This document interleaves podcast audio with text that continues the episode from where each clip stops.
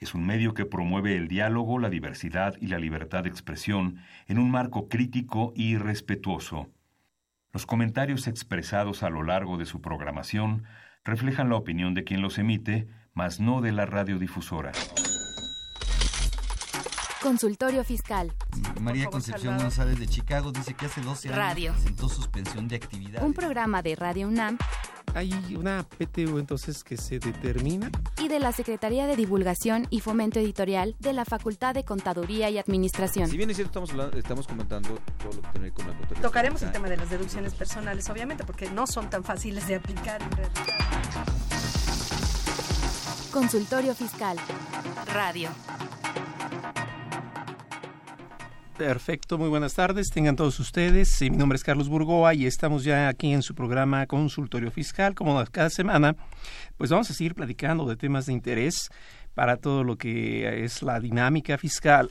Y el día de hoy vamos a hablar precisamente del complemento de pagos, que es propiamente lo que se ha hecho en las semanas anteriores, todo a colación del CFDI. Y bueno, pues para ello tenemos a dos invitados que la verdad eh, eh, yo me honro mucho de llamarlos mis amigos, pero principalmente de que cada vez que platico con ellos se aprende mucho, mucho, mucho más. Y bueno, pues les platico, tengo aquí conmigo, primero las damas, a la maestra de Yanira Arisbe Gutiérrez, ella es licenciada en Contaduría y especialista fiscal por la UNAM.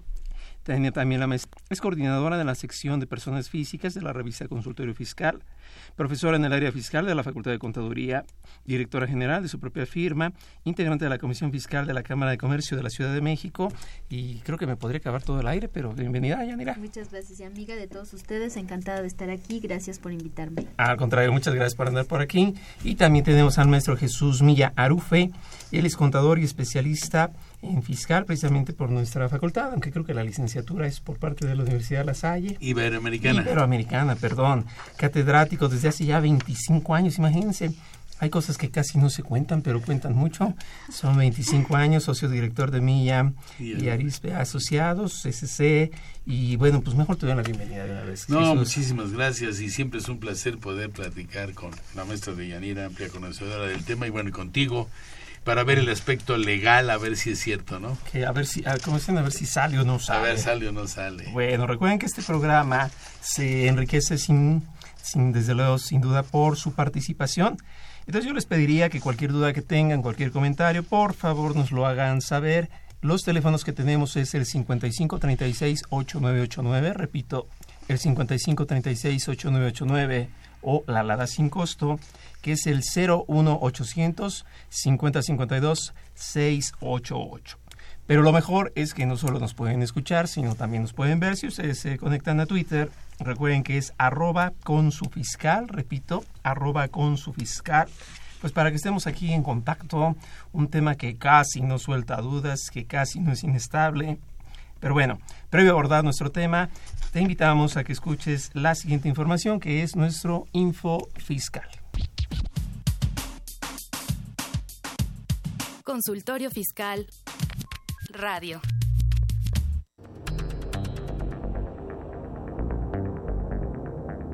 Info Fiscal.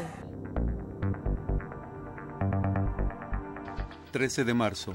La Secretaría de Hacienda da a conocer dos acuerdos para la administración de los recursos correspondientes al Fondo de Aportaciones para la Seguridad Pública de los Estados y del Distrito Federal y al Fondo de Aportaciones Múltiples en sus componentes de infraestructura educativa básica, media superior y superior para que los distribuyan y calendaricen en las diversas entidades federativas. Mediante oficio, el Servicio de Administración Tributaria SAT comunica que los contribuyentes que no desvirtuaron hechos que se les imputaron se les colocaron en la lista global definitiva en términos del artículo 69b, tercer párrafo del Código Fiscal de la Federación. La Presidencia de la República reforma y adiciona diversas disposiciones de la Ley de la Propiedad Industrial. 14 de marzo. El SAT, a través de oficio, comunica el listado global de presunción de contribuyentes que se ubicaron en el supuesto previsto en el artículo 69b, primer párrafo del Código Fiscal de la Federación. La Comisión Nacional Bancaria y de Valores emite resolución que modifica disposiciones de carácter general aplicables a las instituciones de crédito. 15 de marzo. El SAT comunica el listado de contribuyentes que promovieron algún medio de defensa en contra del oficio de presunción a que se refiere el artículo 69b, primer párrafo del Código Fiscal de la Federación, o en contra de la resolución a que se refiere el tercer párrafo del mismo artículo. Una vez resuelto, se dejó insubsistente. 16 de marzo. La Secretaría de Hacienda avisa los porcentajes y montos del estímulo fiscal, así como las cuotas disminuidas del IEPS aplicables a los combustibles correspondientes al periodo del 17 al 23 de marzo. Igualmente informa los montos de los estímulos fiscales aplicables a la enajenación de gasolina en la región fronteriza con los Estados Unidos de América por el mismo periodo. Info Fiscal. Ve y escúchanos por Twitter, arroba con su fiscal. Llámanos, nos interesa tu opinión. Teléfonos en cabina 5536 8989. Lada 01800 5052 688.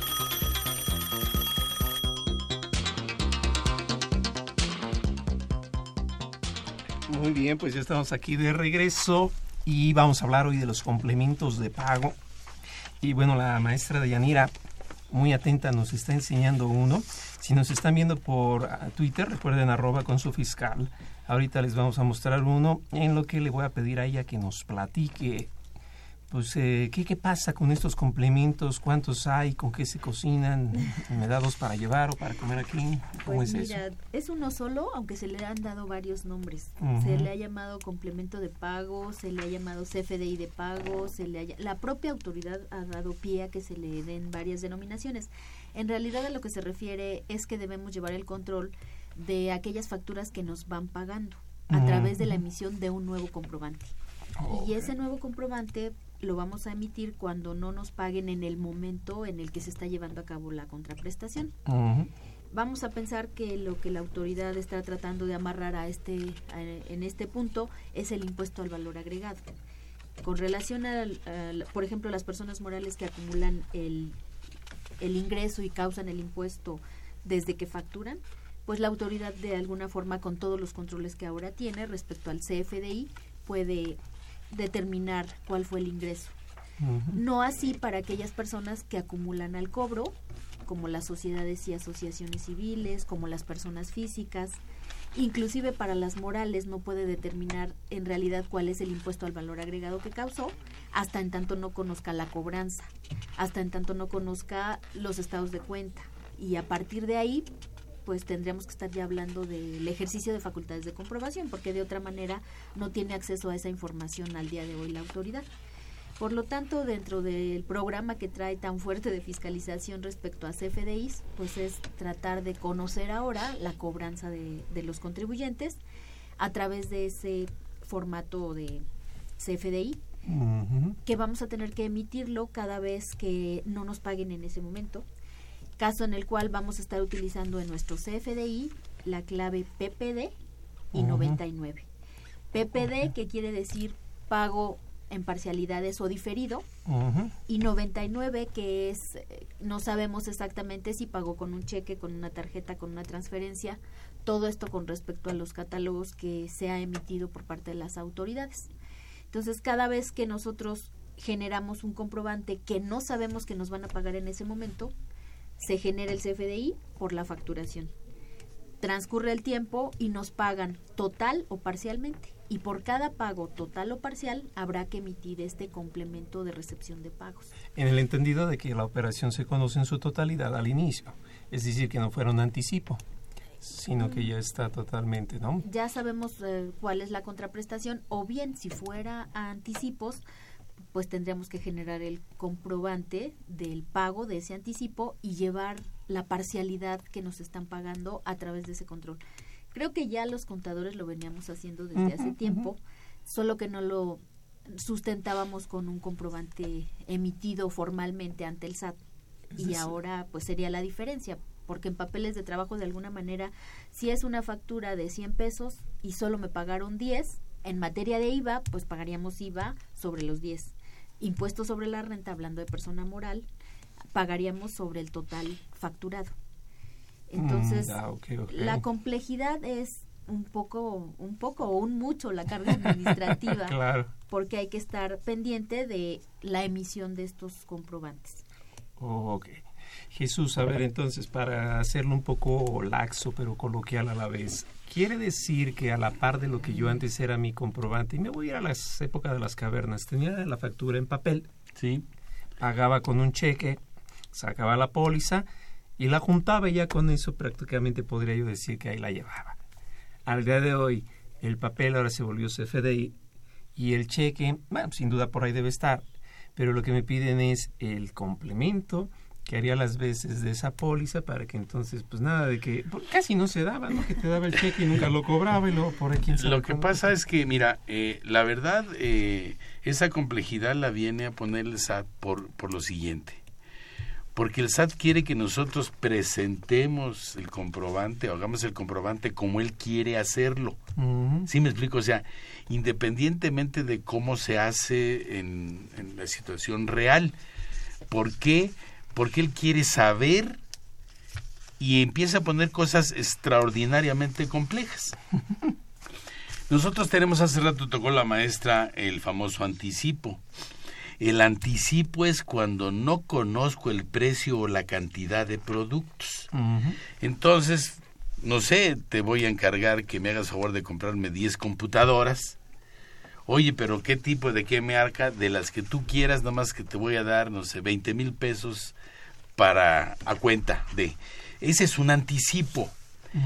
Porque cuando hablamos de un pago a cuenta, entonces ya no estamos hablando de anticipo y nosotros contabilizamos o la creencia del vulgo es anticipo es es como si fuera un pago a cuenta, te mando un anticipo de lo que te voy a comprar. No, en realidad no se conoce el monto real. Exactamente. Y entonces esa complejidad de la operación hace que el comprobante se emita de formas muy específicas. Y entonces esas formas específicas es la que hacen la complejidad. Y aquí el problema más grande es que, eh, en primer lugar, que nos da una serie de un formato para ver cómo se, se va a ir llenando. La pregunta yo le haría, te haría a ti o le haría a cualquier persona. Eh, ¿De verdad la persona que está facturando ahorita es un experto en expedición de CFDI? Porque ahora se convierte, hay diplomados de esto, Carlos. el otro día con Javier, ¿no? Con Javier Martínez. Le mandamos saludos si nos ve. Sí. Ok.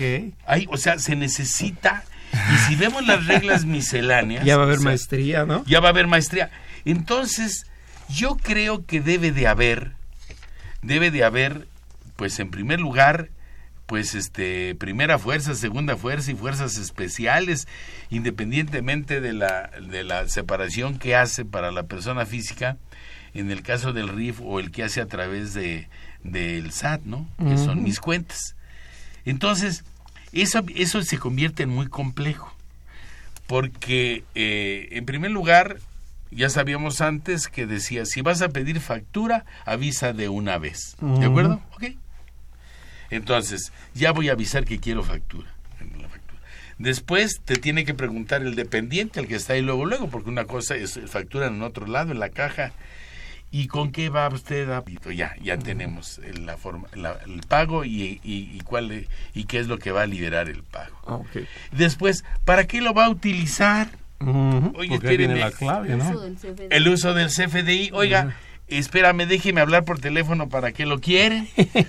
o póngale por definir, porque no sabemos si es una compra, si es un gasto, si es una inversión. Y esos tres conceptos para los diferentes tipos de ordenamientos y diferentes tipos de, de empresas que determinan o hacen, eh, hacen posible la enajenación de estas cosas, pues para uno es compra, pero para el otro es gasto y para el otro es inversión. Bueno, y aparte a quién mandas a comprar cierto tipo de gastos menores, pues al, a lo mejor al mensajero que habrá que traerlo al programa y habrá que enseñarle fiscal y pero, a toda la gente pero que no en nada más a, está eh, Yanira y para... Carlos, no nada más a eso, el propio contribuyente tiene que saber todo esto porque además es el obligado. Porque todos los demás somos aves de paso, los contadores, los asesores, la persona que factura, o sea, todos los demás somos aves de paso. Entonces la complejidad es muy alta. La complejidad es tan alta que ya postergaron la entrada en vigor al mes de septiembre.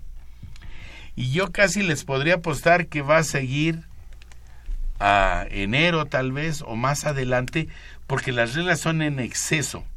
De hecho, qué bueno que lo platicas. Voy a comentar un caso, a ver cómo lo echamos a andar y que desde luego los, que nos ven y nos escuchan, por favor, libres, siéntanse de podernos preguntar y hacer más casos de los que yo ahorita platicaré. Con una empresa yo realizo una operación X y ya pasé el Via Crucis, que creo que es contemporáneo con las fechas que vamos a la semana que vamos a cursar. Entonces ya pasé el Via Crucis de tener que ver qué el uso y debe tener la clave y bla, bla, bla, ¿no? Entonces, bueno, ya tengo todo mi documento. Sin embargo, por algún motivo, resulta que le cobré mal. Le tengo que devolver la diferencia, se elabora la correspondiente nota de crédito. Sin embargo, por efecto contractual está acordado que cuando se realicen esos pagos indebidos, pues la lógica es que lo tengo que recompensar o compensar o como ustedes llamen con el efecto de intereses. Vamos bien por el costo financiero del dinero que se transcurre en tiempo. Quizás esto me lleva a una contienda, quizás una serie de arbitrajes, como le queramos llamar. Yo le pago entonces los intereses y aquel no me los quiere facturar, este, desde luego no me quiere emitir el CFDI correspondiente, pues argumenta que no es parte del sistema financiero, sino que es una empresa privada y por lo tanto pues está yendo quizás en extremo hasta un interés legal, lo digo civil pues es del 9% y en el mercantil del 6%. Si yo de este tipo no obtuve el comprobante y mucho menos el complemento de pagos, o a lo mucho le estoy rascando me van a castigar con la deducibilidad. Pues no lo puedes deducir nada más. Pero pues, y aquí yo haría un parangón. Quiere decir que entonces cuando yo haga mis mis y, y qué bueno que lo comentas, cuando yo deduzca en paralelo créditos incobrables, también le tengo que pedir el comprobante fiscal a aquel que demandé. O sea, está, sí, sí, de, de, déjame decirte o sea, que... No todo es comprobante claro, fiscal. Además, de déjame decirte que hay operaciones, por ejemplo, tú estás hablando de la parte incobrable o imposibilidad práctica de cobro o prescripción. Uh -huh. Y no hablemos de la dación en pago, la adjudicación, porque es, ese es más complejo, sí, aún claro, todavía, claro, ¿no? Claro. Si nosotros hablamos de estos conceptos, así como lo, tú est lo estás planteando, pues es una contraparte porque tú estás recibiendo un ingreso, uh -huh. vamos a ponerle que dice intereses, pero la pregunta sería, ¿el concepto son intereses? O sea, viene de lo que realmente se considera un interés que es eh, lo que es la derrama o el ingreso por accesión de una inversión en dinero o en eh, algún eh, en estricto sentido y en lo técnico nunca sería de interés exactamente no somos, está, no, vamos, no somos sistema financiero. Entonces estamos hablando de que no es interés. Es una que te gusta no un gasto financiero es que escúchame yo creo que en algunas cosas forma parte del valor del producto porque en el caso del IVA en el caso del objeto es todo lo que además se cargue y cobre Uh -huh. por ese documento. O sea, si yo eh, te vendo un producto y al no pagarme te cobro una parte adicional, pues eso es parte de la, del, del costo del producto. Uh -huh. No es del, del, beneficio llamado interés. Uh -huh. Lo mismo hablamos si hablamos de arrendamiento y te cobro el mantenimiento o te cobro otra serie de cosas. La pregunta es, ¿sería realmente interés? Voy a poner uno más, a ver qué les parece. Este le sucedió a mi papá no hace muchos años y él, eh, en la empresa en donde se encontraba, mandan pedir piezas a Japón y les dicen que máximo les van a aceptar un 20% de eficientes o vamos, de alguna manera ahí como que deformes las piezas.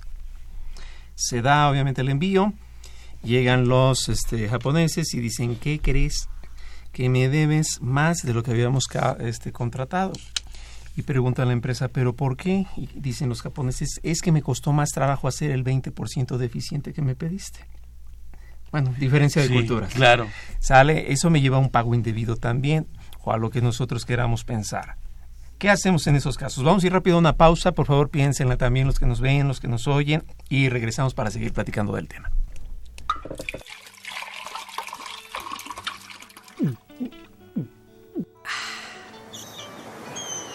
Refresca tus ideas. Consultorio Fiscal 100% UNAM.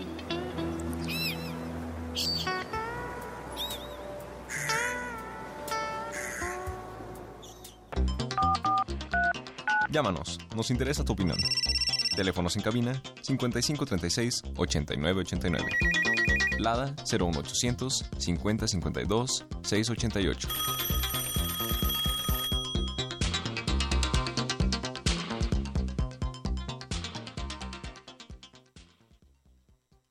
A ver, aquí estamos de regreso y de Yanira nos platicaba algo. Cuéntanos, cuéntanos. De la vida real. La vida real, La sí, vida claro. real, eh, independientemente, por supuesto, lo importante que es la- eh, relacionar con la parte mercantil, civil, pero en la práctica eso está pasando mucho. El catálogo, por ejemplo, no tiene un producto que diga intereses, porque el producto intereses solamente lo permite, como bien decías, al sistema financiero. Lo que hemos tenido que hacer es eh, utilizar la clave ACT, que es una actividad, Hacer el cobro por la, eh, por la cantidad adicional que en su caso se está generando, cancelar el primer comprobante, el comprobante se cancela ahora llamado con un CFDI de egresos, se genera el nuevo correcto. Si ya generamos el complemento de pago por el primer pago que estuvo incorrecto porque no pagó intereses, también tengo que cancelar el, el CFDI de complemento de pago. En lugar de nota de crédito es el CFD de egresos. Sí, ahora le llamamos. CFDI de egresos. Perfecto. Que puede ser, que es lo que veníamos manejando. Como una nota de crédito. Ok. Entonces, para darle formalidad con toda esta parte del CFDI, eh, eh, se causa el impuesto al valor agregado por esa parte del interés que le cobramos, que en el producto nos llamamos interés, pero que en realidad es para Sobreprecio, ¿no? El tiempo que pasó en que parte de los anticipos, que es un problema que se está dando tremendamente porque si seguimos las reglas del SAT, dice el SAT, si es un anticipo, eh, porque efectivamente no sabes al final cuánto va a ser el total, porque no sabes cuánto vas a gastar de material, ya rebasamos esa parte de que, dame- que también siempre ha existido, el no decir es un pago a cuenta que un anticipo, porque la autoridad también ya vio que cuando decimos eh, es un anticipo es porque nada más queremos acumular los 10 pesos que me pagó, pero en realidad ya sabemos cuánto cuesta, ya sabemos el producto, ya sabemos todo, entonces tendríamos que haber acumulado el total del precio. Por eso, de primera instancia, la autoridad nos dice, primero convénceme de que de verdad es un anticipo. Ya rebasaste esa parte, ahora factura el anticipo. Después factura el total del producto y aplícale el anticipo. Y luego hace un CFDI de egresos y cancela el anticipo. O sea, sencillito. Ahora, Eso lo puede hacer cualquiera. de ya no se necesitaban contadores, dije. Ah, no, uno no, sino 20. Sí, claro. Pero lo más grave es que ahorita ya pasaron dos meses de los pagos provisionales de persona moral. Yo lo que me he encontrado es que vienen haciéndolo tradicionalmente los contadores, descargan sus XML, ven todos los que son de ingreso, suman y hacen el cálculo del ISR, cuando a lo mejor en alguno de ellos, alguno de esas partes podría estar duplicado si no se tiene el control interno de haber cancelado el anticipo con una factura ya global. Entonces ahora tendrían que revisar los, los de ingreso, los de egreso, las notas de crédito y llevar toda la consecución de aquellas cancelaciones. Y con otro problema, porque las cancelaciones, eh, eh, rebajas, descuentos, bonificaciones, son una deducción autorizada y no una disminución de los ingresos, salvo que hubiera sido por ese tipo de operaciones. Entonces, el SAT va a tener a lo mejor un ingreso mayor sobre el que nos va a pretender auditar, cuando en realidad eh, solamente hay, eh, no debemos duplicar esa parte, creo que tenemos que cambiar la, la forma. Y con pláticas con gente del SAT, lo más desafortunado es que dicen, yo, para mí va a ser ingreso todo. Todo Y eso, y eso, y eso obviamente no puede ser. Ahorita que hablas de anticipo, de Yanira, y perdón que te interrumpa, es lo siguiente. Existe otro procedimiento para el anticipo. Si das el anticipo, emites ya el comprobante por el costo del producto y también te dice el SAT que puedes utilizar ese anticipo como parte de disminución de lo que está por pagar en ese segundo documento sin que te metas a la cancelación del primero, que eso te lleva a lo que decía de Yanira, que se puede tomar como dos ingresos.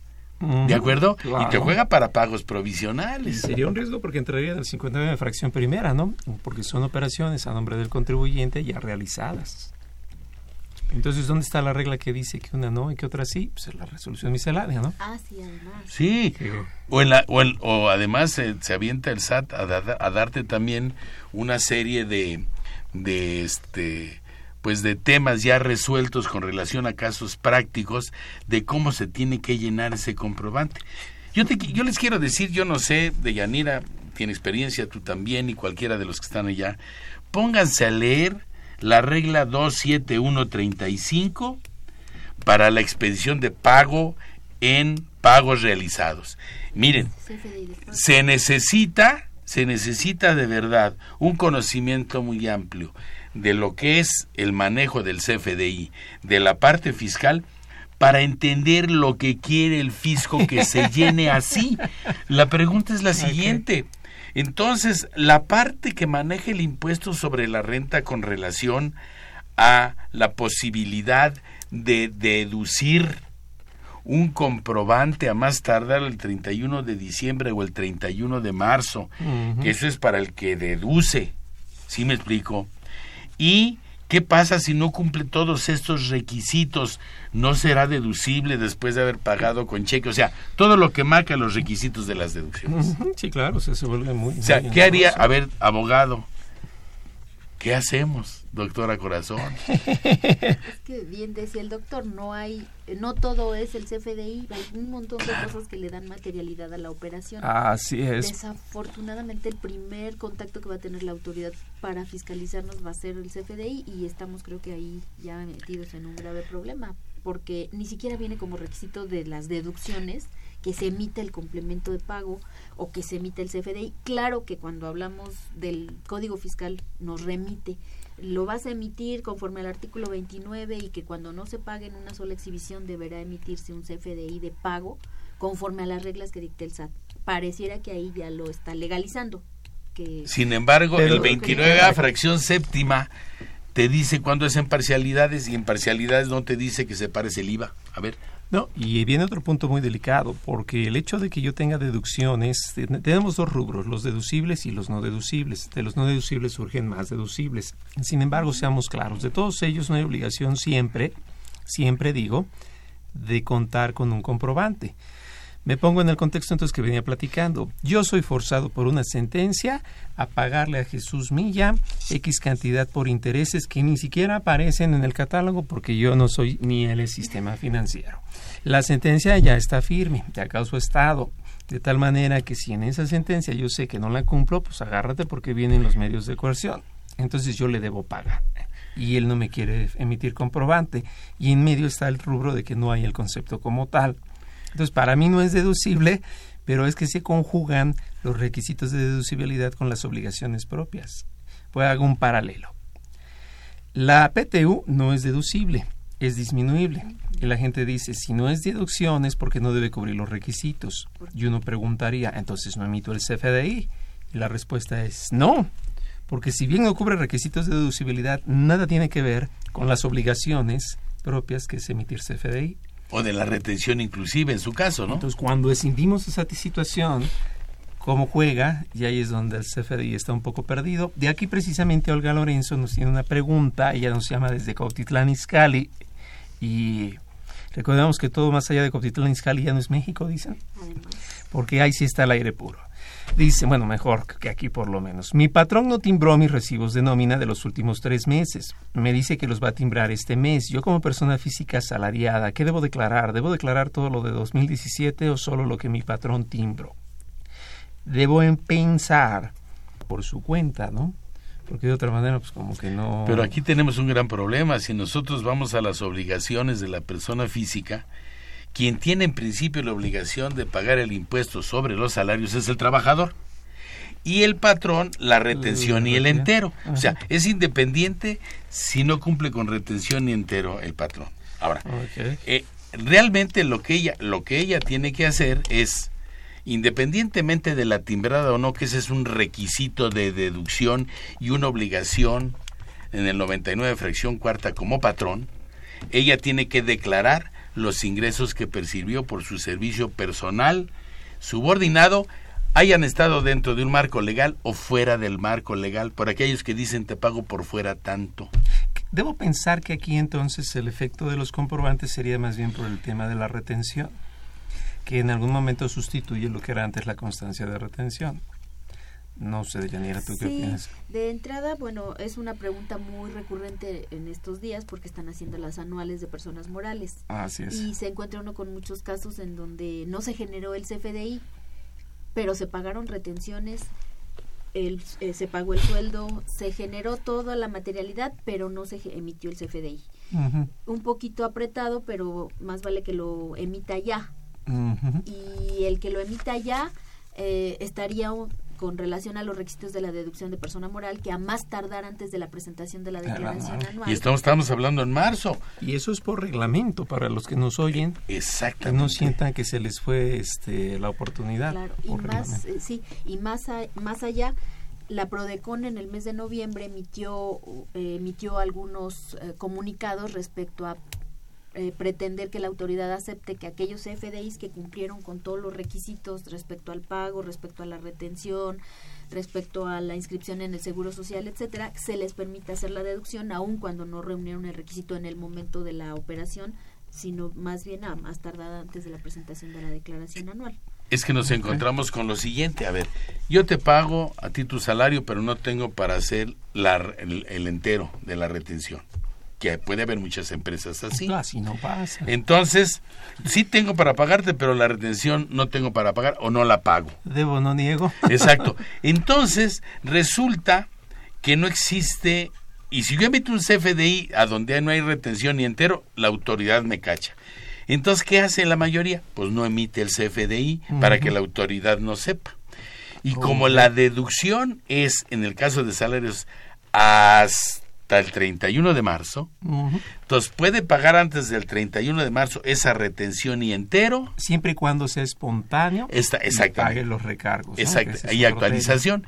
Entonces nos encontramos con que si ahorita estoy preparando o a principio ya ahorita podría yo que no lo puedo hacer ya bajar el- la declaración anual de personas físicas nos vamos a encontrar con que lo que está diciendo ahí no coincide porque el patrón no ha podido o no ha querido hacer la reten- la- el entero de las retenciones. Y te, y te voy a dar un ejemplo peor.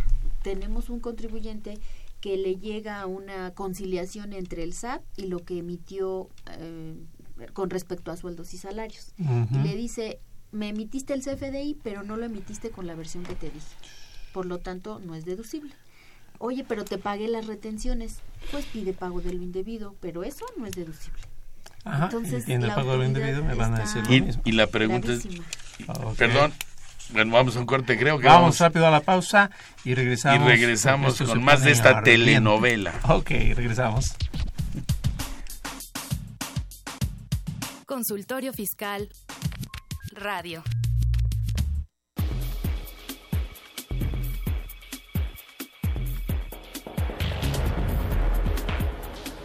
En esta nueva edición, la 686, Consultorio Fiscal, como siempre, aborda interesantes artículos de corte jurídico, laboral, contable, financiero y fiscal. Susana Mireles Arriola informa acerca de la Declaración Anual de Personas Morales 2017. Eladio Valero Rodríguez orienta sobre las cédulas para la preparación de la Declaración Anual de Personas Morales 2017. Walter Carlos López Morales presenta la ley FinTech, aspectos más relevantes en materia legal, financiera y fiscal. Sergio Santinelli Grajales y José Manuel García Fernández resumen la resolución de carácter general mediante la cual se condona multas fiscales en la Ciudad de México. Estos y otros temas de gran interés se presentan en el número 686 de Consultorio Fiscal. Suscripciones a los teléfonos 5616-1355 y 5616-70fca.unam.mx o en la página electrónica de esta revista, consultoriofiscal.unam.mx.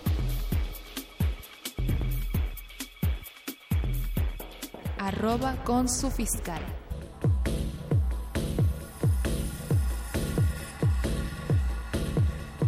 En déficit. Con José Silvestre Méndez.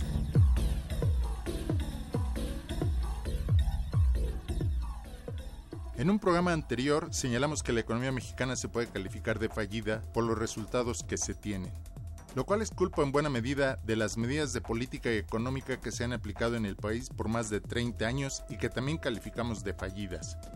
Hoy me quiero referir a los resultados económicos en el quinto año del gobierno de Peña Nieto, que siguen siendo malos. En efecto, la economía mexicana medida por el Producto Interno Bruto apenas creció 2%, muy lejos de lo prometido por el gobierno con la aplicación de las mal llamadas reformas estructurales que prometían un crecimiento superior al 5% del Producto Interno Bruto. Para este año 2018 apenas creceremos al 2% si bien nos va.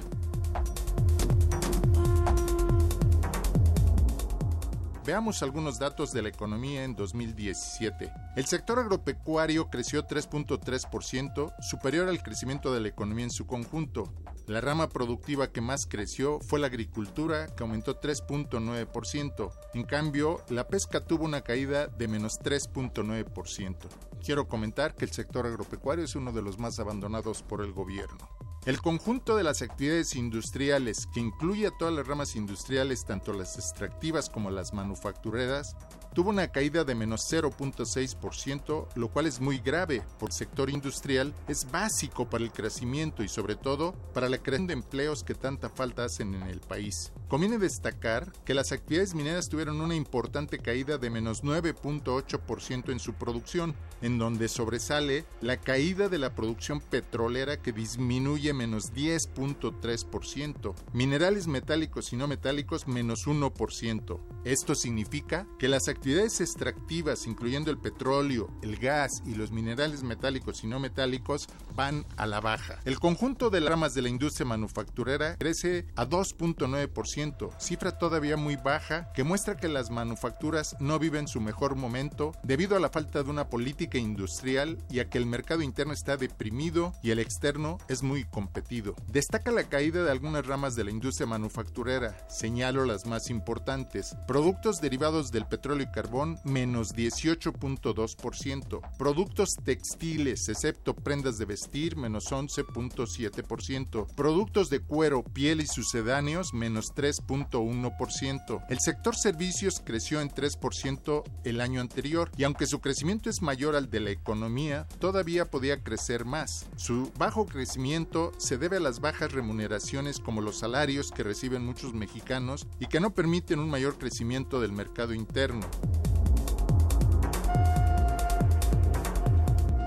Una parte importante de la economía mexicana sigue dependiendo de los vaivenes del mercado externo, en especial de Estados Unidos. Por eso la preocupación por las negociaciones del Tratado de Libre Comercio con América del Norte, Telecán. El mediocre crecimiento de la economía mexicana durante el actual sexenio y durante los últimos 30 años no ha permitido generar los empleos dignos y decentes que necesita la sociedad mexicana, razón por la cual el empleo en el país es precario, mal remunerado, con mucha gente en el desempleo y el subempleo y sobre todo con más de 30 millones de mexicanos laborando en la economía informal. Este importante tema del empleo en nuestro país lo abordaremos en el próximo programa. Muchas gracias. En déficit. Con José Silvestre Méndez.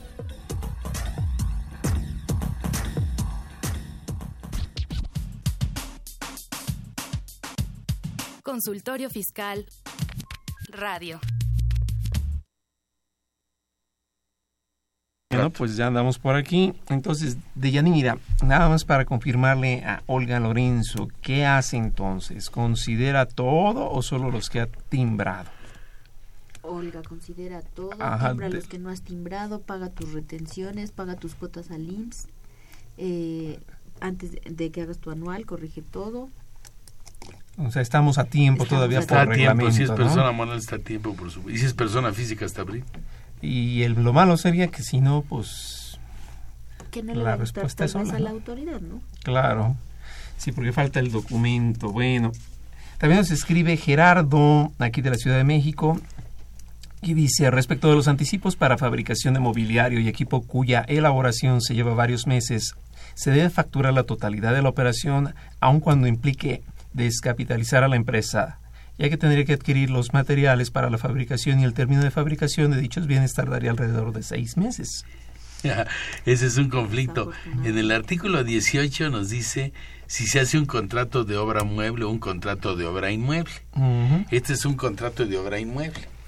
Entonces, por lo pronto tiene una forma de desde, desde el mueble, perdón, desde el punto de vista de la ley del impuesto sobre la renta, lo primero que tendría yo que acumular en virtud de esto es lo que me dan como anticipo, como depósito, como garantía o cualquier otra situación. Y después lleva un proceso de la aceptación del avance de la obra. Como es una obra mueble, si no existe avance de la obra, cada tres meses yo tengo que medir el avance de la obra y entonces tener el ingreso del avance de la obra. Ahora, si me vuelven a dar otra cantidad antes de esto del avance de obra, lo tengo que tomar como ingreso total dentro del original y sacar un promedio entre el, costo de los muebles y lo que me han pagado es un porcentaje para que en ese porcentaje cuando venga la autorización o el cobro de ese avance una parte sea de verdad de ingreso y otra parte sea amortización del dinero que ya recibí. Pero eso sí hay un contrato. Y documentalo con CFDIs. Claro. Ese va a ser un poco ese, bueno, eso, ahora, ese es el manejo. Dice que empieza a ese es el manejo. Exactamente. Ahora, ahora vamos convirtiéndolo al CFDI, que es, que es, está está complejo. Es que es todo un cúmulo, porque bueno, me, monto en la idea de que es una persona moral. La lógica es que trae un coeficiente de utilidad de X que le determina una carga por cada comprobante. Si él va a emitir, obviamente, el CFDI por todo, le entiendo en cuando dice que se va a descapitalizar porque haría un pago de impuesto. Respecto de la materia prima que le va a implicar obviamente los materiales para la fabricación, que por sí mismo su adquisición, pues sabemos que no es la deducción porque se tiene que ir al costo, al costo. De, costo de ventas. Entonces está siendo atacado por dos, ¿no? No deduce, eso ya lo sabíamos desde 2005 y a la par pues tiene el CFDI. Entonces aquí el contexto sería que esto como que le encaja, ¿no? Y esto Ay, pues se puede volver un polvorín, pero yo creo que la clave está en el contrato y cómo se están acordando las es cosas. Es importante, para no estar dentro de la fracción primera, nos vamos, nos vamos a la fracción tercera, que es lo que marca, lo, eh, en este caso lo que marca la posibilidad de que a partir del contrato se acumule diferente y se emita comprobante diferente en que el comprobante que tengo que dar es por el dinero que yo emito y no todo y no todo lo voy a acumular porque ya acumulé una parte. Es que yo creo que se rebustece y lo volveríamos a platicar, no obstante que Gerardo ya puso bien su pregunta. Desde luego, Gerardo, si hay algún complemento que quieras hacer, estamos hablando de complementos, pues mándalo. Claro. Una cosa es el anticipo y otro es el pago a cuenta. Exacto. Para dejarlo claro, el anticipo es, pues ahí te va a reserva, o sea, como para apartar, ¿no? Uh -huh. ¿Qué va a ser? No lo sé, quizás no lo tenemos claro cuánto es el total final que se va a salir como producto, como servicio, etcétera, pero ahí te va un anticipo. Y el pago de cuentas porque ya lo conozco, de acuerdo a las reglas del Código Civil, es que la operación de contrato es cierta cuando se conoce el precio y el objeto, pues, ¿no? Lo que la contrapesa. Entonces, en este caso, quiero pensar que Gerardo pues nos habló de anticipo en donde el precio quizás todavía está endeble porque habrá muchos elementos o factores externos pero, que pero, lo puedan... pero fíjate una cosa, aquí es importante Gerardo, a ver, si hiciste un contrato de obra mueble, te sales de lo que es a la expedición del comprobante y al anticipo. Te sales porque no es, estamos en la fracción primera, estamos en, en la época del contrato. Esos son los dos últimos párrafos del artículo 18, uh -huh. en donde hay que analizarlos y se lee primero el último párrafo en donde dice todo lo que a ti te dan forma parte del precio y tienes que emitir un comprobante. Cuando viene el avance de la obra o el pago de la obra, ¿sí me explico? Entonces una parte se amortiza y otra parte es ingreso, porque es por avance de obra hasta la terminación, depende del contrato y habrá que hacer complementos de pago por cada pago que reciban que y no todo va a ser ingreso. respecto al complemento de pago recuerden que lo que tienen que amarrar es el IVA porque el contribuyente que emite el complemento es cuando recibe el pago la contraparte lo va a estar exigiendo porque aun y cuando no es un requisito de acreditamiento del IVA seguramente que lo van a estar solicitando in, inminentemente y cuando nosotros hacemos pagos, pues lo vamos a solicitar a nuestros proveedores porque lo necesitamos en principio para amarrar nuestro impuesto al valor agregado acreditable. Ok. A ver, entonces vamos haciendo un poquito el resumen. Complementos de pago y comprobantes fiscales, CFDI, ¿deben cubrir los mismos requisitos? No, fíjate que para complemento de pago inclusive hay unos hay catálogos específicos publicados en el SAT respecto al son muy similares a los del CFDI, pero son menos. Eh, por supuesto el código de producto, eh, la forma de pago, el uso del CFDI, etcétera. Son específicos y son independientes al del CFDI tradicional. Ya no son tantos. No, son menos. Pero sí es una obligación expedirlos. Es obligación expedirlos. Eh, tenemos a más tardar los 10 días naturales posteriores a aquel en que concluye el mes por el que se realizaron las operaciones.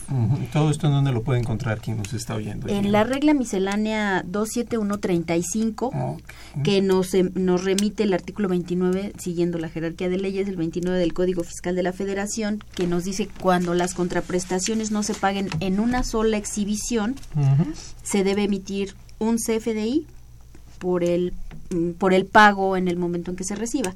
Y aquí un poco existe la, la duda para las personas que nos escuchan, cuando escuchan PPD, que quiere decir pago inicial o diferido, piensan que son pagos eh, parciales, pero al decir diferido se refiere diferido en tiempo.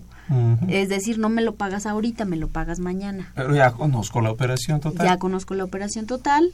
Tengo que eh, tengo que emitir ya más por el pago que me hagas en el momento en que me pagues, porque a lo mejor ahorita te vendo genero la factura, pero me la vas a pagar hasta dentro de tres días. Entonces, en el momento en que me pagues, emito el CFDI de complemento de pago. O bien, me espero a que acabe el mes, veo todas las operaciones de ese contribuyente y hago un solo complemento de pago que, que abarca todos esos pagos que a lo mejor fueron a una factura o a diferentes facturas. Lo puedo ir haciendo por operación o por por mes y entregarlo a los 10 días posteriores. Ok, un poquito sencillo. Sí, me equivoqué, es el artículo 17, sí. último y penúltimo párrafo. Es que antes era el 18, sí, la ley de una, disculpa. antes de 2014. Ahora, ¿cuántos, para hacer así con un catálogo previo, desde luego sé que lo hemos tocado todos los programas, pero en esta ocasión no hay que dejar de hacerlo, ¿cuántos complementos hay? ¿Cuántos podríamos decir que hay? ¿El complemento de pago? ¿Cuál otro? Eh, pues el de nómina. Eh, tenemos también el que se utiliza para cuando son operaciones con notario. Súper importante porque el CFDI ya viene siendo obligatorio desde hace varios años.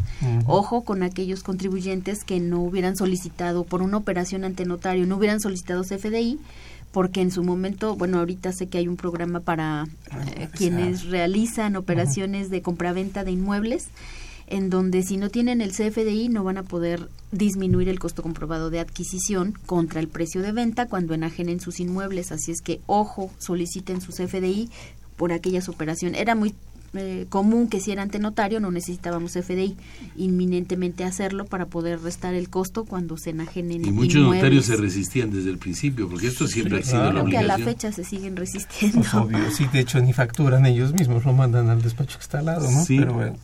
Sin embargo, sin embargo es esto, o sea, eh, también el desconocimiento de todos los que nos rodean con las operaciones hace que esto independientemente, y estamos hablando de los contribuyentes, independientemente del que tiene la obligación en un momento dado de efectuar Así es. Además de la regla que comentó, hay una guía de llenado del, del comprobante al que se le incorpore el complemento para recepción de pagos. O sea, es todo un polvorín. Vamos a ir rápido a una pausa y regresamos para hacer entonces un resumen y se vayan tranquilos a comer. Regresamos. Claro que sí. Consultorio Fiscal Radio.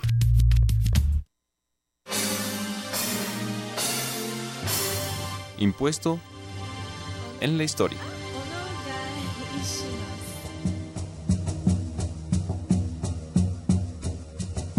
Tributo prehispánico. En la economía prehispánica, el tributo podía dividirse en dos grandes ramas. El tributo interno, que era el monto de bienes y servicios que pagaban las familias o jefes del barrio Altlatuani, y el tributo externo, que fluía en los pueblos o juzgados hacia los dominantes. Texcoco recibía los pagos de los impuestos seis veces al año, mientras que los aztecas lo exigían en forma trimestral cuatro veces al año. Las consecuencias eran previsibles. Tenochtitlán, por ejemplo, era la beneficiaria de los tributos que fluían al imperio, mientras los pueblos subordinados sufrían una considerable merma en su economía para cubrirlos.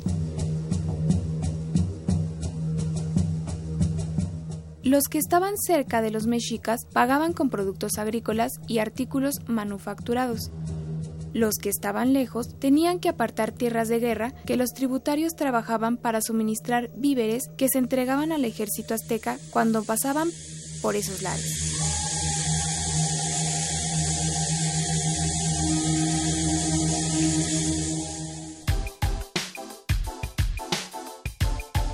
Impuesto en la historia.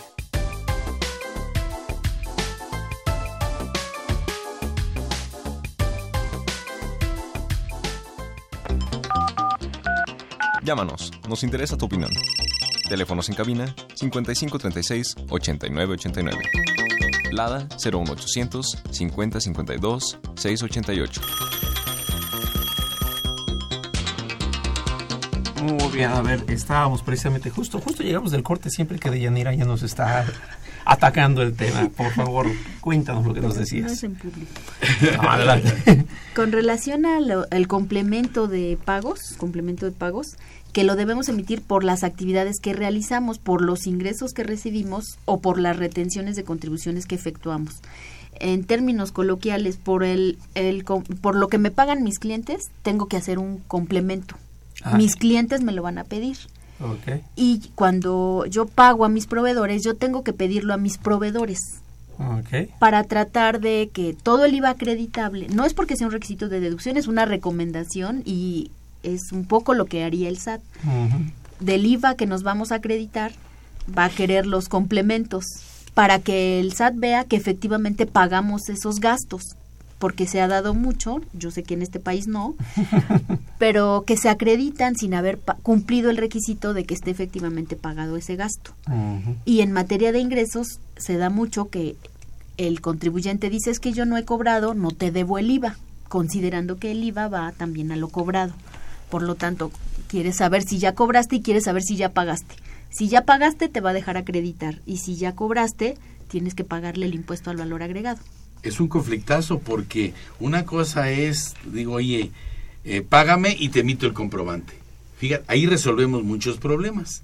Pero no dice, mándame tu comprobante para generarte la posibilidad del pago y entonces mandamos un comprobante con la posibilidad del pago y cuando me paga, tiene que emitir un comprobante de pago.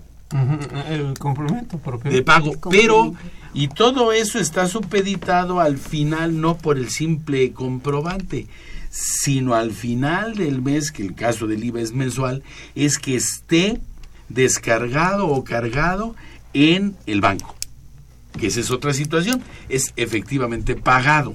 Efectivamente sí, pagado. esto va a ir muy de la, la emisión de estos complementos va a ir muy de la mano con nuestros estados de cuenta. Lo que ya aparece depositado hay que hacer el complemento. Lo que ya aparece pagado hay que hacer el complemento. Oh, y un poco distinguir entre el, las adendas que agregamos a otro tipo de comprobantes como el que platicaba de los inmuebles, en donde tienen pues datos mucho más específicos que una factura. Ah, digo, si por si fuera poco todos los catálogos que tenemos, ¿verdad? Pero serían datos adicionales el que ponemos cuando hay una emisión a través de un notario, cuando inclusive el de nómina y otro tipo de, no son datos fiscales, sino son aclaratorios. Así es. Y generar este complemento de pago siempre que cuando nosotros manejemos a nuestro cliente que no me pague en ese momento, le voy a poner eh, pago eh, pago en parcialidades o diferido. o sea, ¿me va a pagar en pagos o me va a pagar mañana? Porque a eso se refiere con diferido. Y voy a utilizar el número 99, que es el tipo de es el dentro del catálogo tenemos el 99 que es por definir porque no sabemos bien aunque me jure que va a pagar de la cuenta Banamex 044 tal vez no porque se le me va a pagar de otro con tarjeta. Se le bloquean las cuentas, cualquier contingencia, entonces ya no fue de eso. Por eso, en relación a esa parte.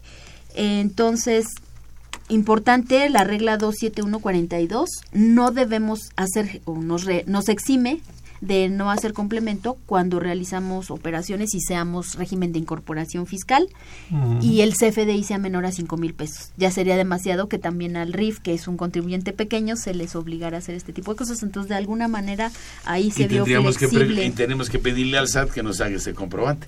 Ah, ya, ya. Por medio de mis cuentas. A ver si de veras lo hace y que se multe, no se automulte. Igual que en otros países, casi, Casi, No, no, no, imagínate, imagínate uno del RIF que tenga que hacer esto. o sea, imagínense uno que no pueda estar del RIF por X situación, que es la tiendita de enfrente o la miscelánea de enfrente, en el cual tiene que tener alguien que facture y que se puede equivocar. Él hace la factura y él hace todo. O sea, se necesita que... la cota además a un valor. Sí, si fuera un RIF que realiza una operación por 10 mil. Tiene que generar complemento de pago. Sí. De acuerdo a la regla miscelánea. Recordemos y debe que... detallar, perdón, debe detallar la cantidad que recibe, la factura que se liquida o las facturas que se liquidan y puede haber muchos complementos de pago a una sola factura. Eso, es cuando, eso es cuando adquirimos del RIF y nos da varios comprobantes como le pagamos. O sea, arriba, eh, puede pagar eh, abajo de 5 mil pesos o hasta 5 mil pesos puede ser en efectivo. Y si es gasolina, hasta 2 mil pesos en efectivo, no necesariamente con cheque nominativo, etc. Qué barbaridad, qué pesadilla. Pues miren, Yasmín, que nos escribe aquí por Twitter, nos dice que saluda desde Cancún, orgullosamente exalumno de la Facultad de Contaduría y Administración. Y pues como todo lo bueno llega a su final, pues este también ya llegó al final.